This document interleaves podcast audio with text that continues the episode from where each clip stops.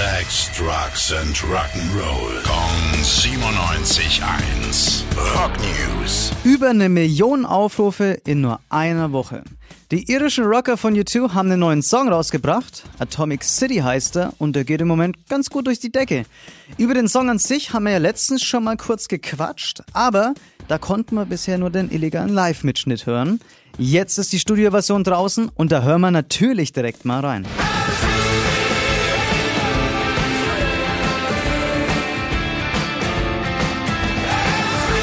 Klingt auf jeden Fall nochmal deutlich geiler in einer guten Qualität.